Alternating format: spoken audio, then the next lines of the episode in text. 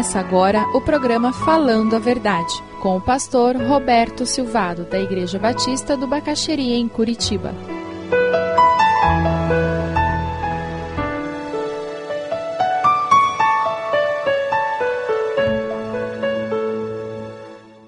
O tema da mensagem hoje é Meu socorro vem do Senhor, proteção sem limites. Salmo 121, veja os versículos 5 e 6 ele trabalha com dois conceitos muito interessantes que têm a ver com a cultura deles. Deus é a nossa sombra e a nossa direita, e Ele está à sua direita. É interessante porque sombra é algo tremendamente precioso naquele lado do mundo. Eu e minha esposa estivemos lá em Israel, agora em junho. Estava, em alguns momentos nós estávamos com a temperatura de 45 graus. É muito quente. Aquele sol é muito ardido, porque é um sol que bate na gente com uma umidade muito baixa.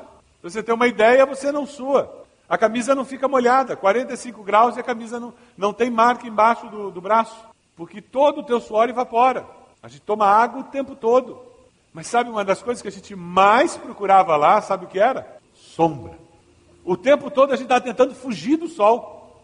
E não tem muita árvore, e as árvores não são muito grandes. Então as sombras são pequenas.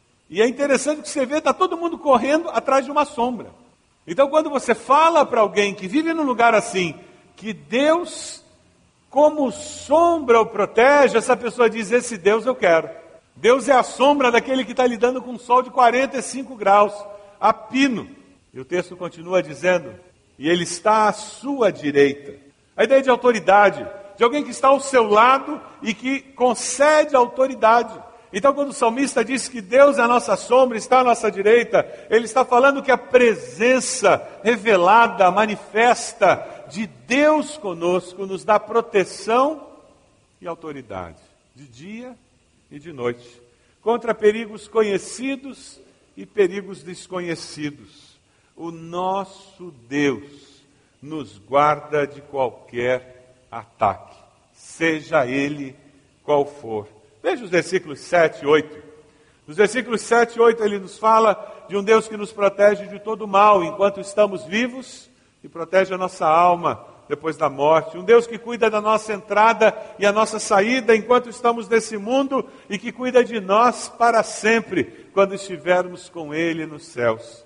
Não importa quem vai ou fica, o que importa é que a proteção de Deus está presente todo o tempo o tempo todo. Ela pode não ser do jeito que nós gostaríamos que fosse, talvez Deus não nos poupe de sofrimentos que gostaríamos de não ter, mas a presença do Senhor estará conosco sempre, todo o tempo. Deus está presente em todo lugar, todo o tempo. Olho para os montes, elevo os meus olhos para os montes, vejo aquelas fogueiras de acampamentos de peregrinos, de onde me virá o socorro? Porque no meio desses montes, entre essas fogueiras, existem assaltantes que podem vir tirar a minha vida, roubar o nosso acampamento. De onde me virá o socorro? O meu socorro vem do Senhor que fez os céus e a terra. Lá de Josué, o jovem Josué, no começo da sua carreira, ele nos dá um texto que vale a pena ter guardado para usar em momentos como esse. E Josué 1,9: Seja forte e corajoso, não se apavore nem desanime, pois o Senhor, o seu Deus, estará com você por onde você andar. Seja forte e tenha coragem. A coisa não vai ser fácil, não, a briga vai ser boa. Mas com Deus nós vamos passar pelo meio da tormenta. Tem uma história que eu acho muito interessante de um jovem no terceiro século, um jovem cristão sendo perseguido, fugindo do, de uma unidade romana que tinha identificado aquele jovem como cristão e queria matá-lo. E ele corria pelos campos e finalmente ele encontrou uma caverna e ele entrou naquela caverna. E mal ele entrou na caverna, ele sentiu aquela teia de aranha no rosto, tirou aquela teia, foi para um canto e embora ele tivesse entrado na caverna, ele podia ouvir de longe os cavalos daquela unidade romana que o perseguia. E de repente ele ouve os cavalos mais perto.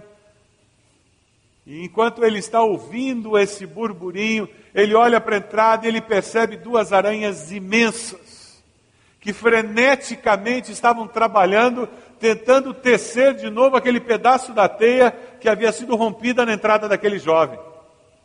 E ali naquele canto, com muito medo, ele começa a ouvir o caminhar dos soldados, a conversa deles, e ele começa a dizer: Deus, eu acho que chegou o meu fim. E de repente ele escuta passos bem perto da entrada da caverna e escuta um soldado dizer: Senhor, aqui tem uma caverna, alguém poderia entrar. E o barulho da espada sendo sacada para tirar aquela teia de aranha da entrada da caverna. E ele escuta a voz daquele comandante dizendo: Não seja tolo, soldado. Você não vê que tem teia de aranha na entrada dessa caverna? Há muito tempo ninguém entra aí. Vamos continuar a busca.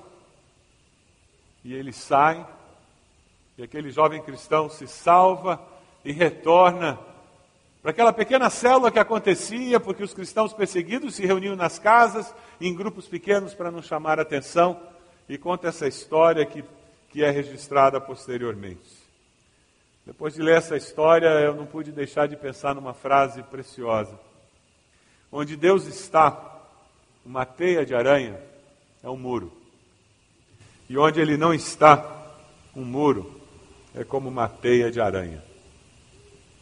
Onde Deus está, uma teia de aranha é um muro.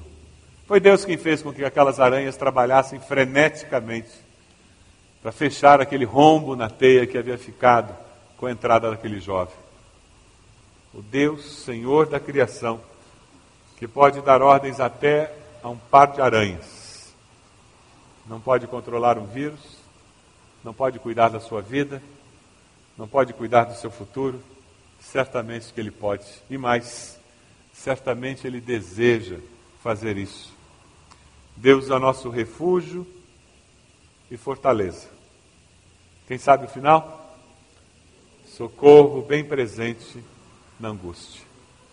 A fé é uma reação ao mover de Deus, é uma resposta. Você quer reagir ao mover de Deus, dando uma resposta de fé, dizendo: Eu confio e eu vou confiar.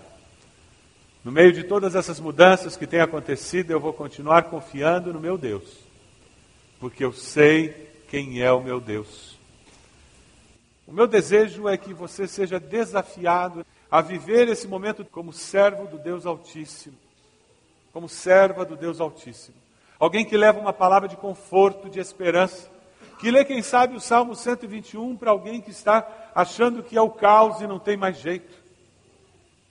O desafio é que você se envolva numa das, suas, das células da nossa igreja. Ou na sua, e se você não tem célula, que você procure. Ligue aqui para a igreja e nós vamos alocar você numa célula. Para que ali com aquele grupo pequeno de irmãos você consiga manter comunhão e você esteja orando, intercedendo e descobrindo meios de abençoar pessoas que estarão vendo seus entes queridos doentes, enfermos, abençoar pessoas que estarão sofrendo as dificuldades de toda essa crise. Gostaria de assumir com Deus um compromisso de servência? Eu quero, no meio de tudo isso, estar com um equilíbrio tão grande no meu coração que eu consiga confiar no meu Deus e ser instrumento de bênção na minha cidade, nessa sociedade.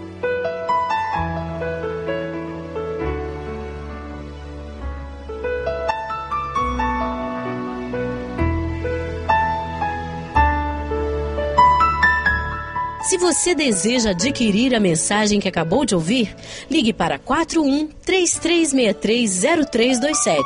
Mencione o título ou o dia da mensagem e envie um e-mail para vida@ibb.org.br.